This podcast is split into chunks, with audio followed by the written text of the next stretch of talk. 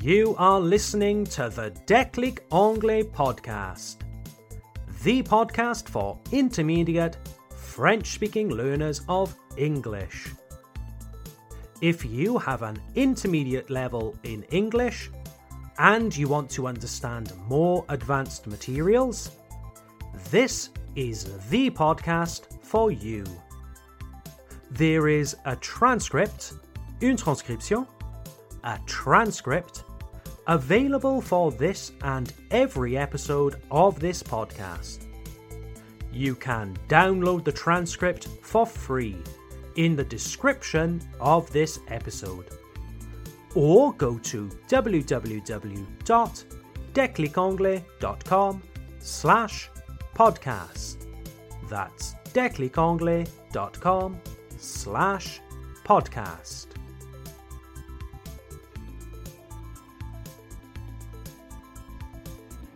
Hello everyone, my name is Tom. I'm your teacher from Declic Anglais.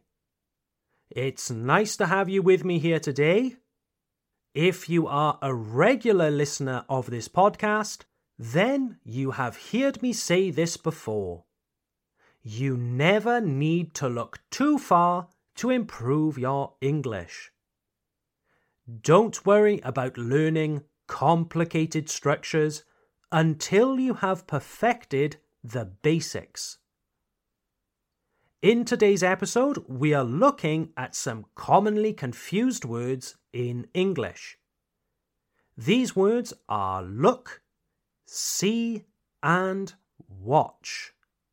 Look, see, and watch. These three words in English pose problems for learners because they all mean the same thing without meaning the same thing. Huh? De quoi tu parles, Tom? Don't worry, I'll explain. In French, look, see, and watch can all be translated with regarder or voir. But there are some nuances in meaning that can be difficult to understand. Par exemple, I watch the TV et I see the TV ne signifie pas la même chose. The aim of this episode is to make this a little bit clearer for you. But please be aware, veuillez noter que, please be aware that this subject might be a little too complicated for one episode of this podcast. And I don't want to bore you. Je ne veux pas vous ennuyer. I don't want to bore you with too much grammar. There are actually a lot of nuances that get a little bit complicated. So, in this episode, I will really simplify the differences between look, see, and watch. Perhaps I will oversimplify them. Je vais peut-être les simplifier à l'extrême. I will oversimplify them because I really want you to have just the most important information. I will also give you some tips, des astuces, some tips to help you avoid misunderstandings des malentendus, misunderstandings. So let's begin. Look, see, and watch. What's the difference? Let's start with watch and see. The main difference is intention. Votre intention, your intention.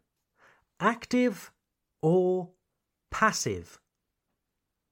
Watch means that you actively observe something.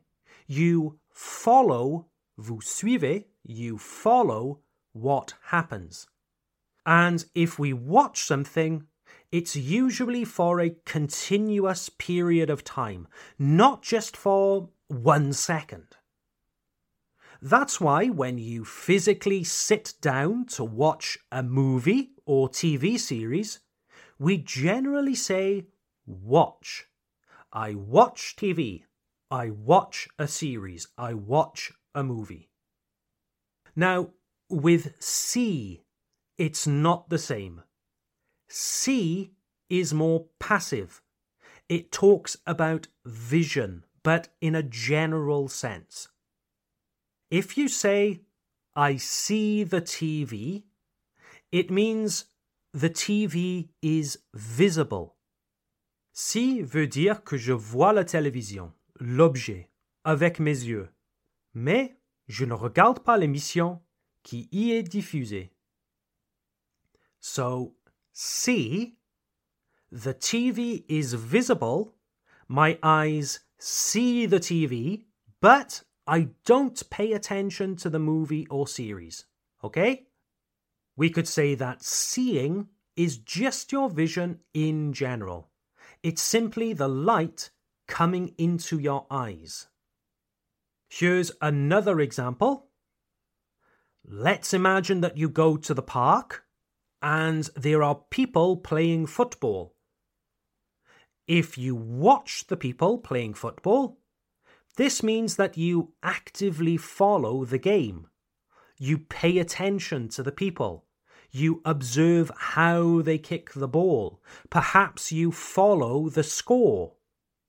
But if you simply see the people, this is more passive.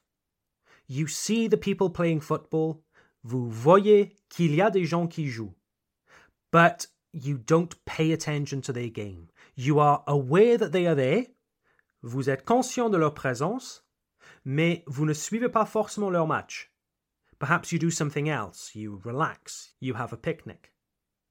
Alors, nous pourrons dire que watch veut dire voir, mais dans le sens d'observer quelque chose, de le regarder. Alors que see veut dire voir dans un sens passif.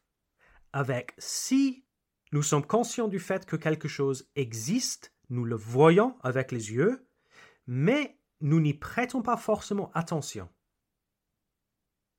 Also, jetzt Achtung, lieber Zuhörer.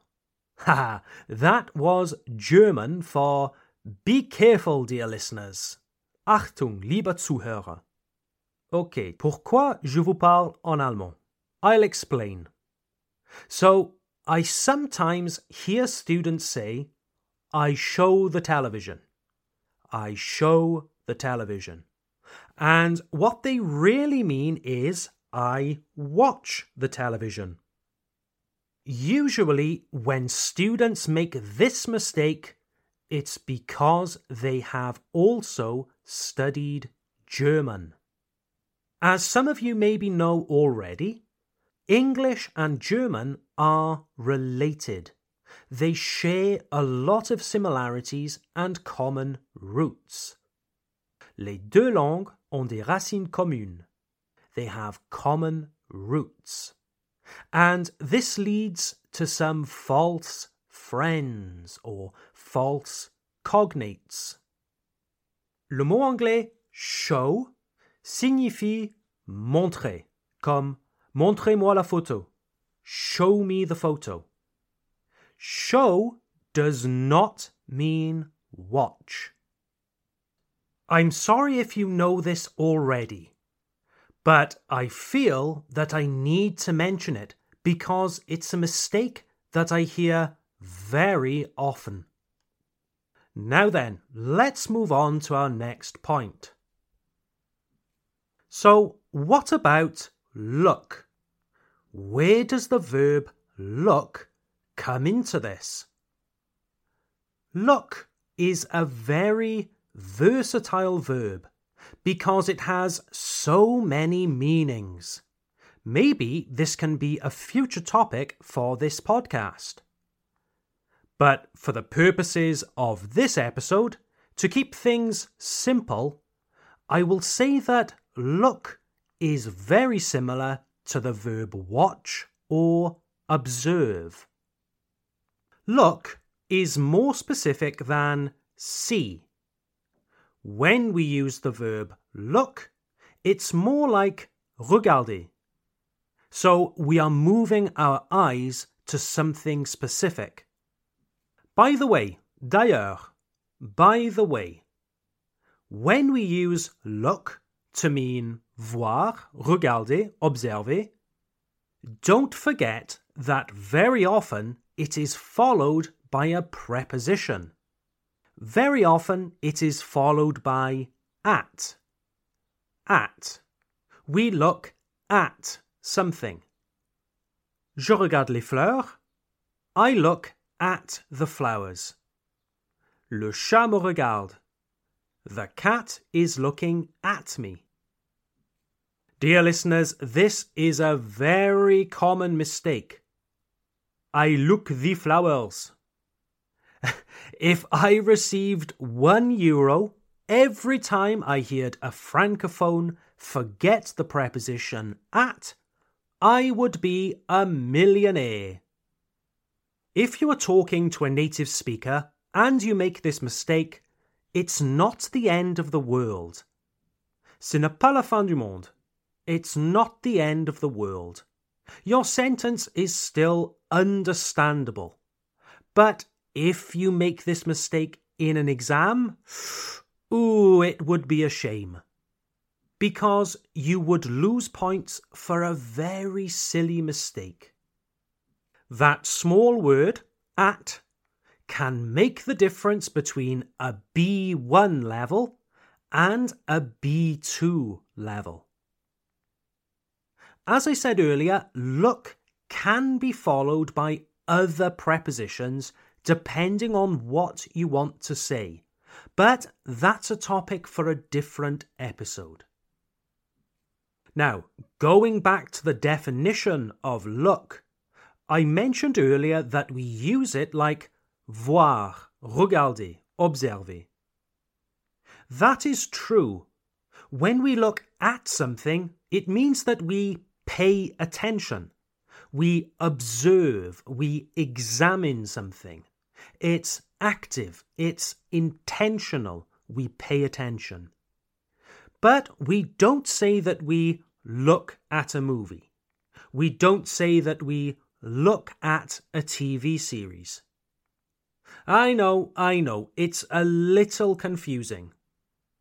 To look at the TV, cela signifie que vous regardez l'appareil électrique en lui-même et non le film ou l'émission. So, to avoid misunderstandings, pour éviter les malentendus, so to avoid misunderstandings, I recommend the following. Number one, for a TV series, use the verb watch. Number two, to examine something, to observe it, use look. And don't forget the preposition at if necessary. And when there's no real intention involved, or we are talking about vision in a general sense, we use see. Alright, so to make this a little clearer, I will give you some sentences in French. You must translate these sentences into English. But don't worry about translating these sentences perfectly. That's not important. What is important is that you use the correct verb look, see, or watch. Okay? So again, don't worry about the perfect translations. The most important point is to get the correct verb. Alright, so, first sentence. J'aime regarder des films d'horreur. J'aime regarder des films d'horreur. What do you think? See, look, or watch? The correct translation I like watching horror films.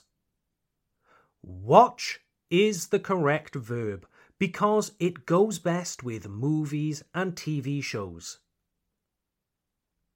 Second sentence Regardez les nuages. Je pense qu'il va bientôt pleuvoir. Regardez les nuages.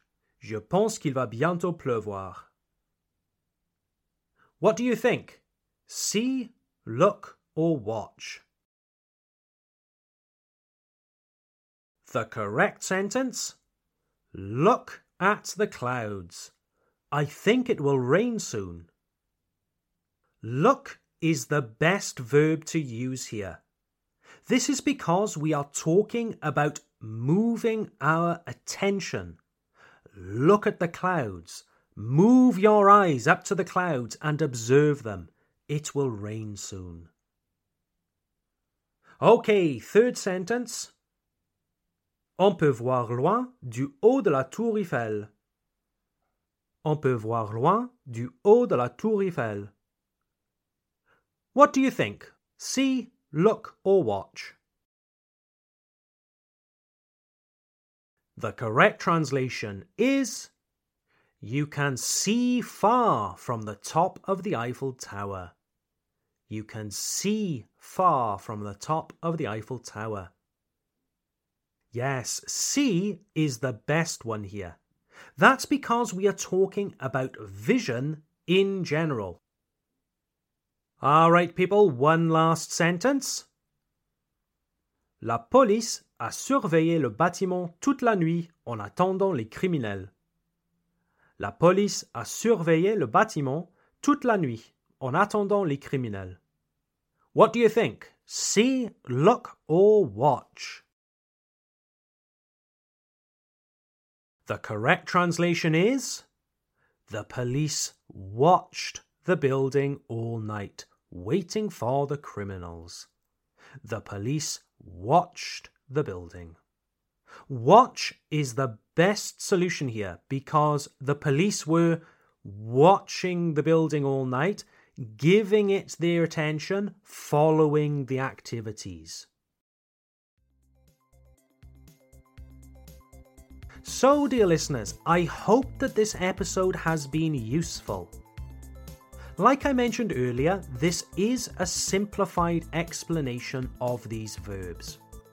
There are different ways to use them, but if I were to explain everything in one episode, it might be too confusing. Like I said, it could be a topic for a future episode. If you have any questions, don't hesitate to get in touch with us via our website www.declicanglais.com. That's declicanglais.com. Have a lovely day, everyone, and I look forward to seeing you at the next episode. Bye for now.